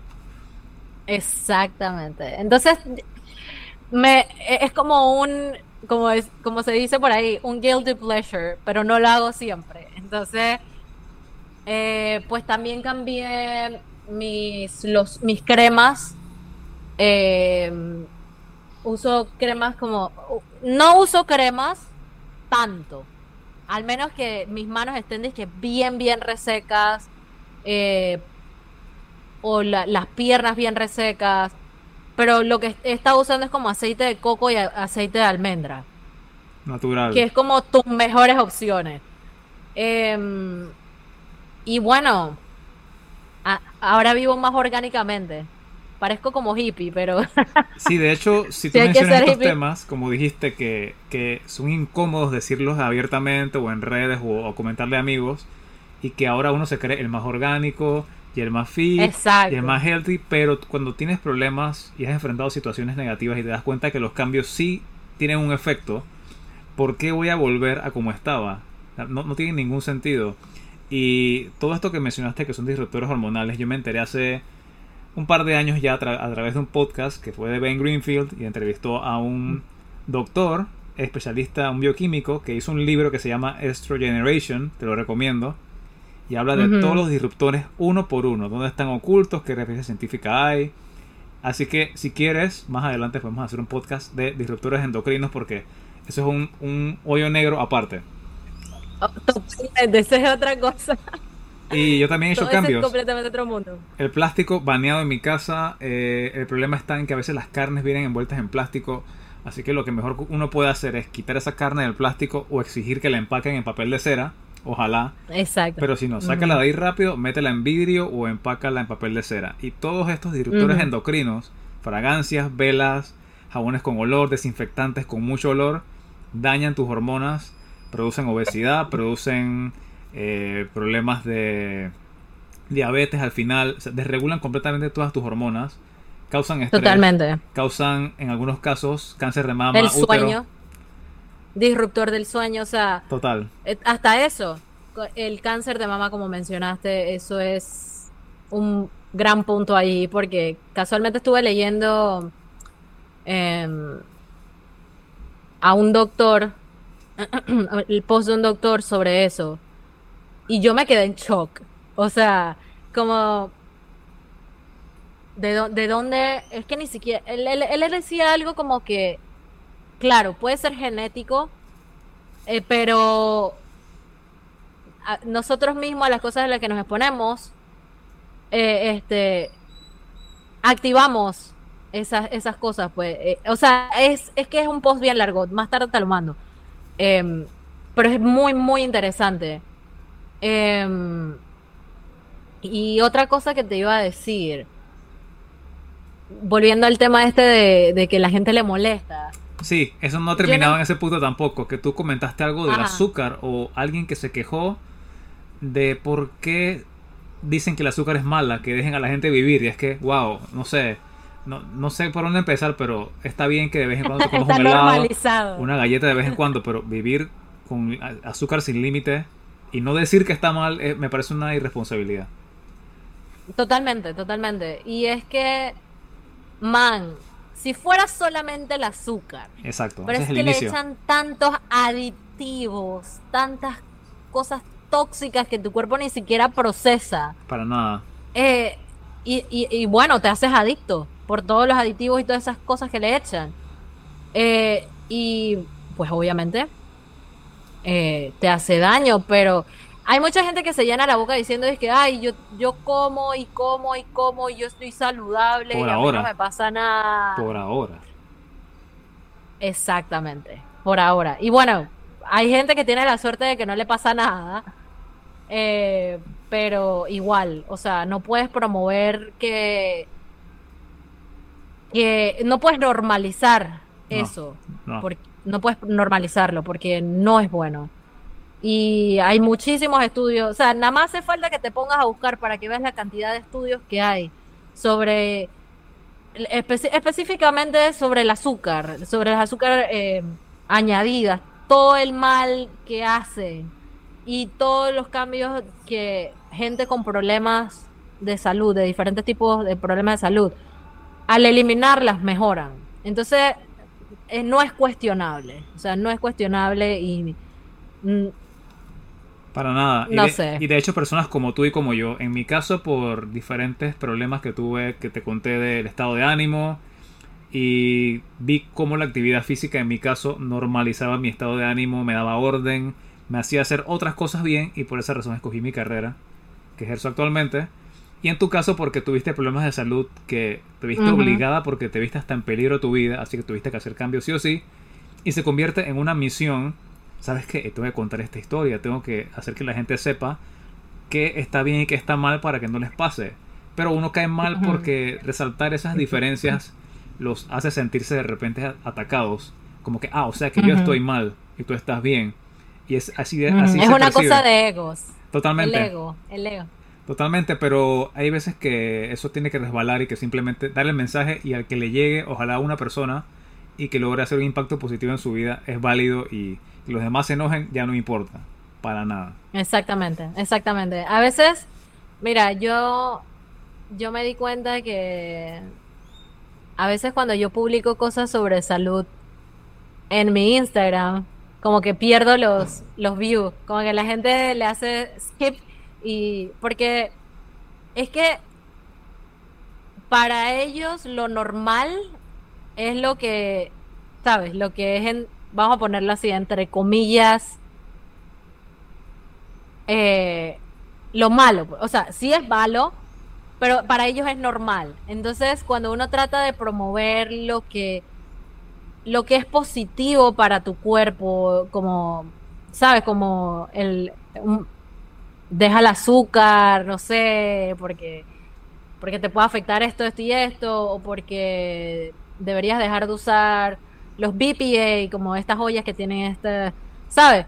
O sea, esto es algo bueno para ti, porque, bueno, digo, al final del día cada uno hace de su vida lo que le dé la gana, pero es, es, es bueno, como dices, es bueno que compartir, así sea que le llegue a una persona, así sea que una persona, ya.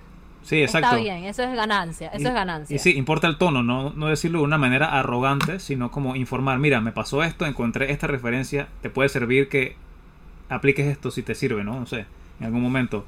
Y mencionaste una cosa bien interesante que es eh, cómo la gente está expuesta a la información y, y simplemente decide como ignorarla. Están los papers ahí, están los estudios, las referencias sabes que eso no me conviene porque si yo quito esto, me quita sustancias o cosas que me dan placer. Y si me quita placer, me quita eh, de repente mi estilo de vida se ve comprometido. Así que no te voy a escuchar porque esa cosa que tú dices que es mala a mí me hace sentir bien y voy a quedarme con ese hábito. Y es como aferrarse a eso.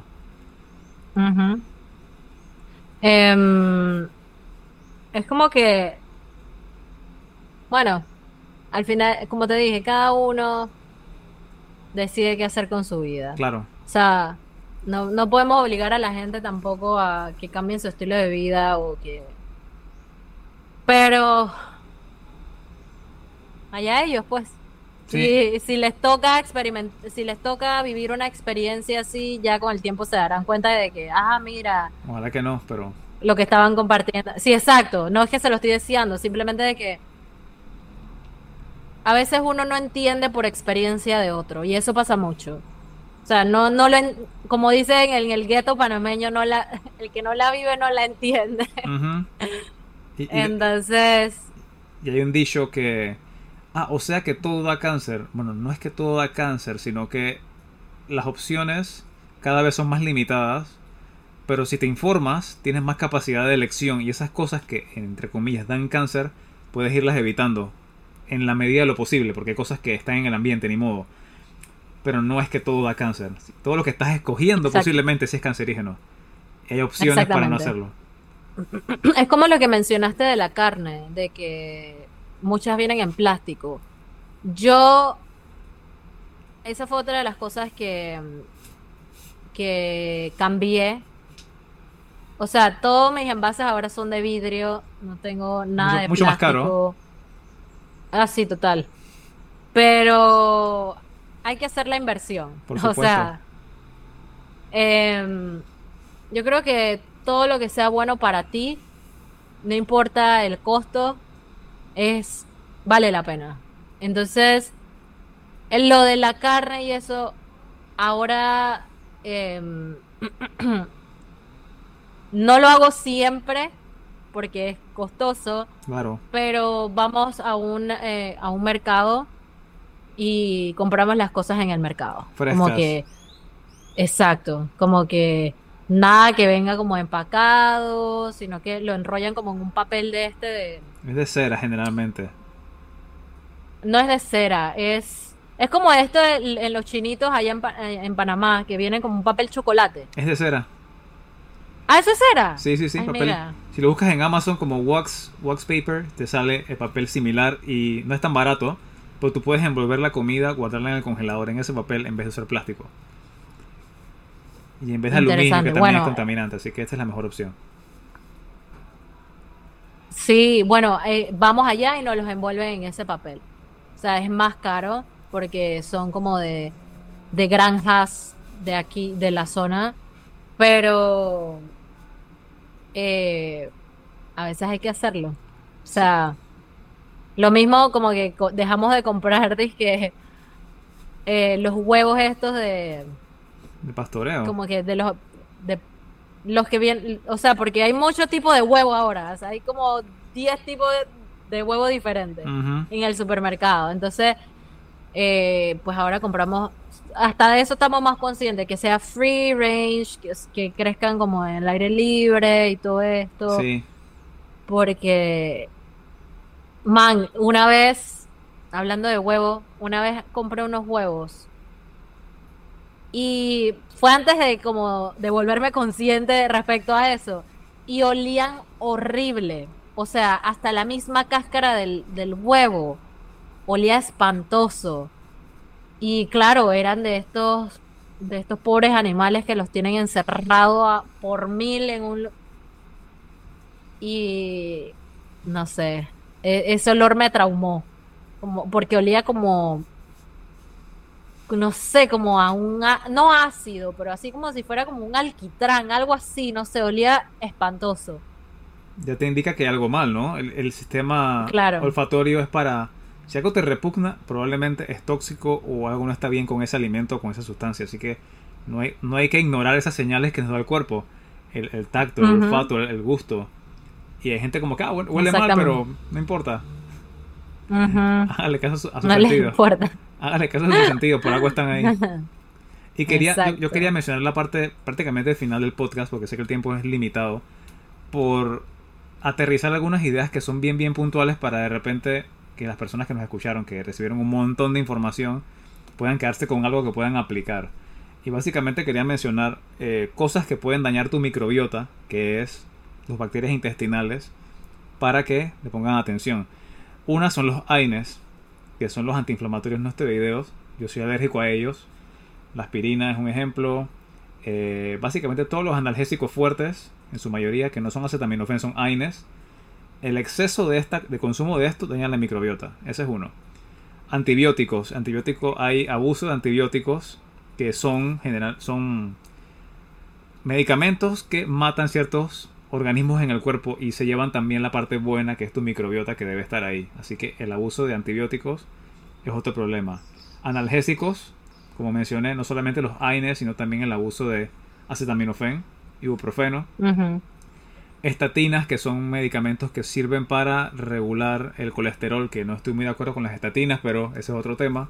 También pueden causar eh, desequilibrio del intestino Malos patrones de sueño. No dormir dañan la microbiota. Así que esa es otra importante. Eso de trasnocharse todo el tiempo, porque sí, no lo recomiendo. El sedentarismo también tiene que ver con la microbiota. De hecho, hay, un par de referencias que tengo ahí que voy a poner en la caja de descripción que hablan de cómo el ejercicio físico, y he visto que tú lo haces regularmente, tienes el hábito del ejercicio, regula tu microbiota. Lo he, lo he implementado. Mira que ahora que lo mencionas, yo nunca fui como de hacer ejercicio en Panamá. Eh, uno de los últimos trabajos que tuve fue en un gimnasio y ni ahí hacía ejercicio.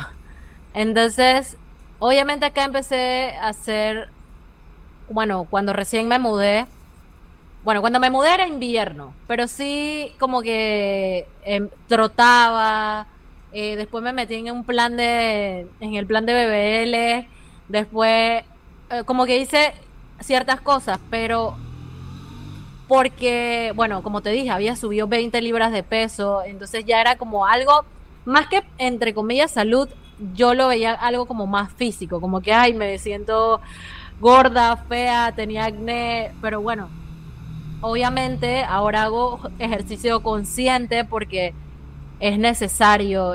Y eso yo se lo digo a mis papás y más a mi mamá porque tiene temas del sistema inmune. O sea, eh, eh, necesitas moverte, necesitas eh, mover el cuerpo. No puedes estar haciendo nada. Entonces, pues sí. O sea, ahora sí lo hago, lo hago conscientemente. practico yoga, voy yoga voy a yoga como cuatro veces a la semana. Eh, y eso me ha, ayudado. Y siento que al final de la segunda parte del tratamiento, eh, eso es un plus, pues. Eh, voy a estar bien y, bueno, fuera de toda esta locura. Eh, pero sí, creo que ah, mencionaste lo de los antibióticos. hace poco, mira que, qué loca es la vida. Me ha dado dos veces yo, o sea, hace dos meses yo, este, pues vi a la doctora, mandamos a hacer los laboratorios, em, tuve que pedir los medicamentos y en esa ventana de que estaba esperando los medicamentos, me dio eh, faringitis streptococcus. Y la única manera de deshacerte de esa bendita bacteria es con antibióticos. O sea que yo no había empezado la segunda parte del tratamiento cuando ya le estaba metiendo antibióticos al estómago. Y créeme que me sentí bien, o sea, eran fuertes. Yo no puedo tomar em, penicilina porque soy, soy alérgica a la penicilina. Entonces lo que me mandan pues son eh, otro tipo de antibióticos pues. Y eran tan fuertes que yo sentía, imagínate que el, me daba reflujos, yo no podía comer, durante la noche me, me despertaba cada rato porque, ajá, me estaba jodiendo la que ya estaba jodido. Entonces, terminé los 10 días de, tratamiento de, la, de los antibióticos y, empecé, dije, los suplementos, empecé con los medicamentos del tratamiento y a los nueve días de haber empezado, me volvió a salir la bacteria. Entonces, la bacteria del de la faringitis streptococcus. Y tuve que parar eh, mis suplementos para empezar otra vez los antibióticos. Entonces, los terminé este miércoles que pasó.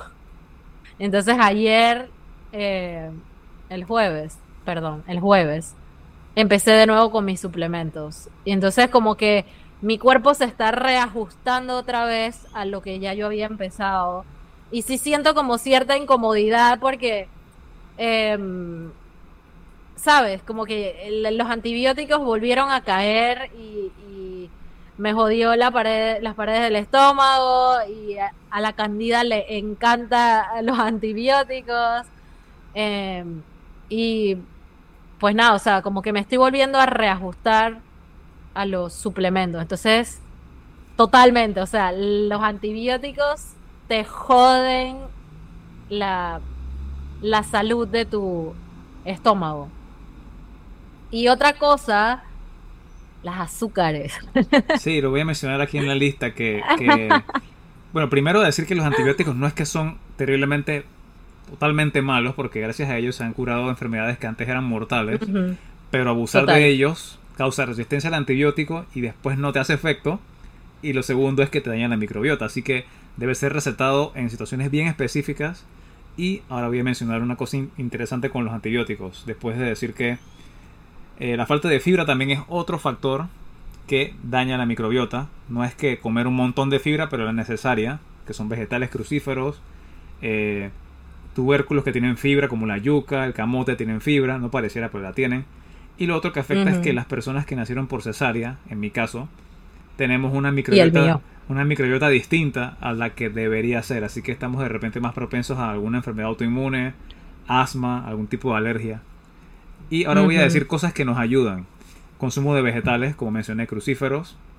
Eh, reducir el azúcar agregada. El azúcar daña la microbiota y alimenta bacterias como la candida. Así que azúcar añadida no es que es inofensiva. Sí, pueden vivir en paz, pero sepan de que la azúcar añadida no es buena para ustedes ni para nadie. Eh, es bueno también los probióticos que son fermentados en esencia. Yo consumo el kefir, que me gusta bastante, yogurt, eh, también está el sauerkraut o chucrut. Así que si tienen acceso a este tipo de alimentos, consumirlos regularmente ayuda a balancear las bacterias en el intestino. Y en el caso que hayas consumido antibióticos, pueden ayudar a repoblar el intestino con las bacterias que deberían estar ahí. Así que los eh, probióticos son estas cosas fermentadas.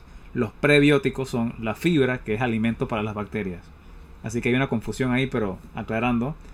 Son eh, diferentes, sí. Son diferentes. Una, una es la materia prima y la otra es bacteria que alimenta a las bacterias que, deberían estar en el intestino. Eh, controlar el estrés es súper importante porque el estrés altera la microbiota. Eh, digamos que es partes involuntarias de estrés, pero si conscientemente no estás durmiendo, conscientemente te estás exponiendo a personas que te causan estrés, estás viendo noticias y estás estresado, como que puedes evitar esas pequeñas cosas y mejorar tu estado de ánimo. No es que está totalmente afuera del alcance. Y lo otro es las carnes de pastoreo, preferiblemente lo que mencionamos, a una carne eh, de estas que están industrializadas, cerradas todas en un lugar. La composición de esa carne es distinta, eh, la alimentación es distinta. Muchas veces estas vacas y animales que están súper encerrados los tienen más llenos de antibióticos porque desarrollan más enfermedades en ese ambiente. Así que si se está al alcance, preferiblemente es un poco más caro, pero optar por opciones más orgánicas. No es lujo, sino que es prácticamente ya que necesitan. Salud. Totalmente, salud. Así que en la medida que tengan el poder adquisitivo, inviertan en ustedes mismos. No todo es apariencia externa, sino en lo que ustedes están comiendo, en lo que están consumiendo, dónde están cocinando, qué jabón están usando. Todo eso importa. Y recalcar el papel del ejercicio que eh, estaba leyendo que tiene efecto profundo en la transformación de la microbiota y que también se recomienda para tratar enfermedades autoinmunes. Obviamente hay algunas condiciones autoinmunes que son muy debilitantes, así que debe ser supervisado cuánto ejercicio, qué intensidad, no poner a la persona a, agotarse si ya está muy cansada por su enfermedad autoinmune. Así que esos son los factores que nos ayudan y los que nos perjudican en cuanto a la microbiota y que al final tienen efecto en, todas estas, en todos estos problemas que mencionamos, que no hicimos la lista, deberíamos hacerla. ¿Cuáles enfermedades autoinmunes conoces? Eh, los celíacos, los que son alérgicos al gluten. Eh, Trojan, que es esta enfermedad autoinmune que te digo que no produces suficiente em, eh, saliva, lagrimales, eh, en la parte de tus partes íntimas tampoco. Em, artritis reumatoides, esclerosis múltiple. Lupus. lupus, exactamente. ¿Qué más? Está la diabetes tipo 1. Ah, la, sí, la diabetes. La tipo 1, que es la que eh. tú no produces insulina porque el páncreas, las células beta, se dañan por ataques autoinmunes y ya no producen insulina. Así que, oh, eso no lo sabía, interesante. Creo que ya. Está ¿Qué otra? es que hay demasiadas. Hashimoto. Está ah, otro tipo de artritis, no recuerdo el nombre. Pero son un montón de enfermedades que básicamente eh, tienen raíz en lo que Génesis mencionó, que es eh, cómo el cuerpo te ataca a ti mismo y que muchas veces no son causados directamente por uno, pero agravados. No estamos durmiendo, tenemos demasiado estrés, estamos comiendo mal, antibióticos, alcohol, que es una grande, alcohol daña la microbiota. No les gusta escuchar esto, pero... Eso iba a decir, yo no tomo tampoco. Tampoco, no puedo. Tuve que dejar todo, tuve que dejar todo. Y o sea, no voy a decir que, que me costó, porque, bueno, ajá, alcohol. Eh, pero fue como el vinito, ¿sabes? La doctora me dijo, mira, cuando, cuando, ajá, como que mira, cuando ya la candida esté fuera de tu cuerpo, tú te puedes tomar tu copita de vino una vez a la semana, porque digo, el vino tiene efectos positivos hasta cierto punto. Que han sido sobreestimados. Exacto. Se lo han tomado muy en serio. Eh, entonces, no sé, quizás ella me dijo, quizás en algún momento, ella me dice, las probabilidades son muy bajas, pero esperemos que todo salga bien. Si tú, si tú dejas de tener un intestino permeable, quizás puedas volver a comer gluten. Porque ella me dice, el problema no es directamente el gluten, sino toda la, modificación genética que tuvo el, trigo, pues. O sea, entonces, entonces ella me dice, yo no lo, te lo recomendaría, aunque estés bien en, algún momento, pero es una posibilidad. Y, otra cosa que quería mencionarte, si nosotros, por tener un historial médico familiar que ya está, que, o sea, que ya está predispuesto, o sea, que ya estamos genéticamente susceptibles al desarrollo de una enfermedad autoinmune, es muy importante prestarle atención. Primero, al cuerpo, para cómo nos sentimos. Y segundo, a lo que hacemos. O sea, eh, ¿qué estamos haciendo para evitar que ese, que, que, es, que haya un, como que se desencadene algo, pues. O sea, porque muchas personas, que, que eso era lo, algo que me dijo la doctora, es que tú puedes tenerlo en tu genética, pero no está activado. Epigenética se llama el término. Es como un gatillo que hace que se active esa expresión genética. Exactamente. Eh, el trigger, o sea, algo eh, lo activa. Entonces, es muy, muy importante que le prestemos atención a qué consumimos, a qué nos exponemos, si estamos haciendo ejercicio, si, ¿sabes?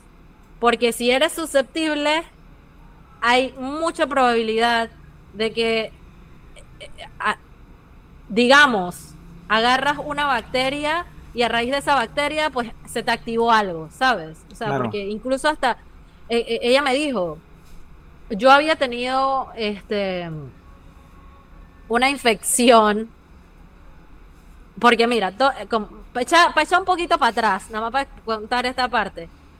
O sea, a mí se me dio todos los síntomas en junio. Yo me había puesto la vacuna del COVID en abril. Y en marzo yo había tenido, este, me había dado una infección horrible. Me había dado, no, no sé, no era flu, pero era algo horrible. O sea, yo tuve que estar bajo antibiótico porque era algo bacterial.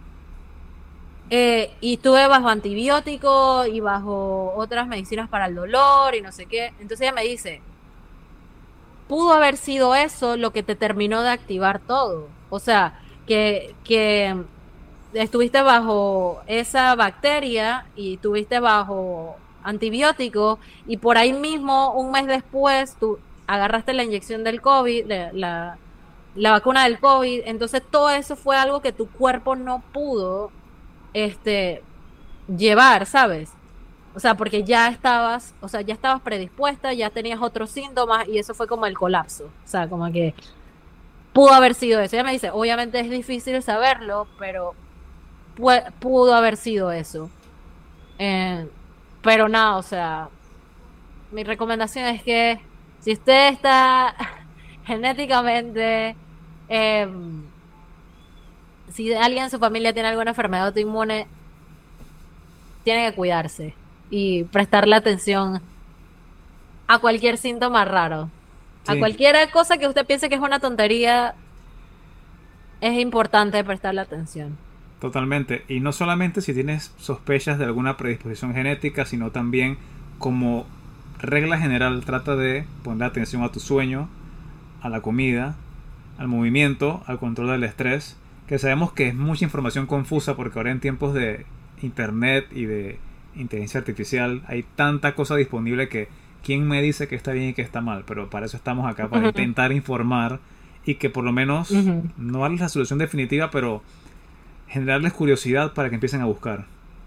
Qué es lo que está pasando, tengo que leer, tengo que investigar, porque al final la salud propia es de cada uno, por más sistema... Y no te creas, ahora que tú lo mencionas, o sea, con tanta información que hay en internet, hay en internet, hay hasta mucha gente, porque digo, ahora la medicina funcional es una moda, ahora todo el mundo quiere ser coaching de, y lifestyle y no sé qué, y hay mucha de esa gente desinformando, o sea, demasiado, entonces también hay que tener mucho cuidado, mucho cuidado con, con esas cosas también. Eh, porque están desinformando. Entonces es como una guerra de, de información. Sí. A ver, se escucha. ¿Se escucha? ¿Se oye? Sí, yo no me escucho. Ahora sí. Pequeño ajuste técnico aquí, un problema técnico. Pero sí quería decir que eh, dentro de lo posible busquen referencias científicas si saben interpretarlas. Si no, exijan cuando es un profesional, oye, ¿y hay algún estudio de esto? ¿Alguna referencia? Creo que justo si la persona eh, fue educada en ciencias, que si se lo piden, eh, trata de mostrar alguna evidencia para ilustrar, no simplemente yo sé porque yo sé.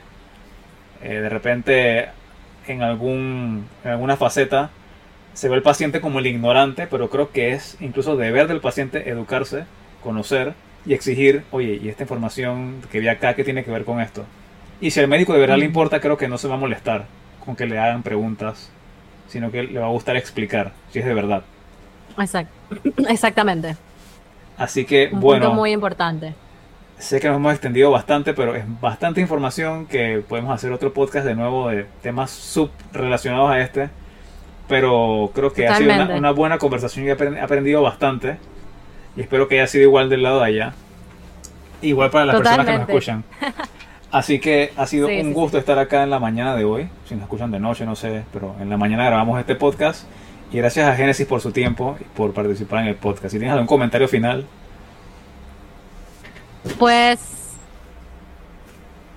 como voy a volver a repetir esto porque siento que es importante. Escucha a tu cuerpo, o sea, escucha a tu cuerpo.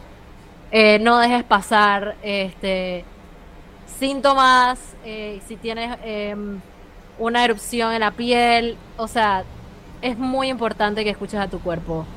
Yo no lo hice a tiempo y todo esto me llevó a donde estoy ahora, pero si hay cosas que tú que pueden detectar lo más lo más pronto posible, mucho mejor. Eh, tomen agua, hagan ejercicio, duerman bien y nada. Muchísimas gracias Aníbal por la oportunidad. Creo que muy pocas personas saben realmente todo lo que yo he pasado y eh, me, me- encanta poder tener la oportunidad de compartir mi experiencia, eh, porque yo sé que hay gente pasando por cosas de repente no exactamente iguales, pero muy similares, y a veces las dejamos pasar. Entonces, muchísimas gracias por abrir eh, las puertas de tu podcast para yo compartir mi experiencia. A la orden. Bueno, esta fue Génesis con su tema de Escucha tu cuerpo, que fue prácticamente su experiencia personal. Y Aníbal en un episodio más de Pensando Entrenando. Así que hasta luego, se cuidan. Si te gustó el podcast, puedes dejar una reseña en Apple Podcast, Spotify o también en YouTube. Suscríbete para más episodios. Hasta pronto.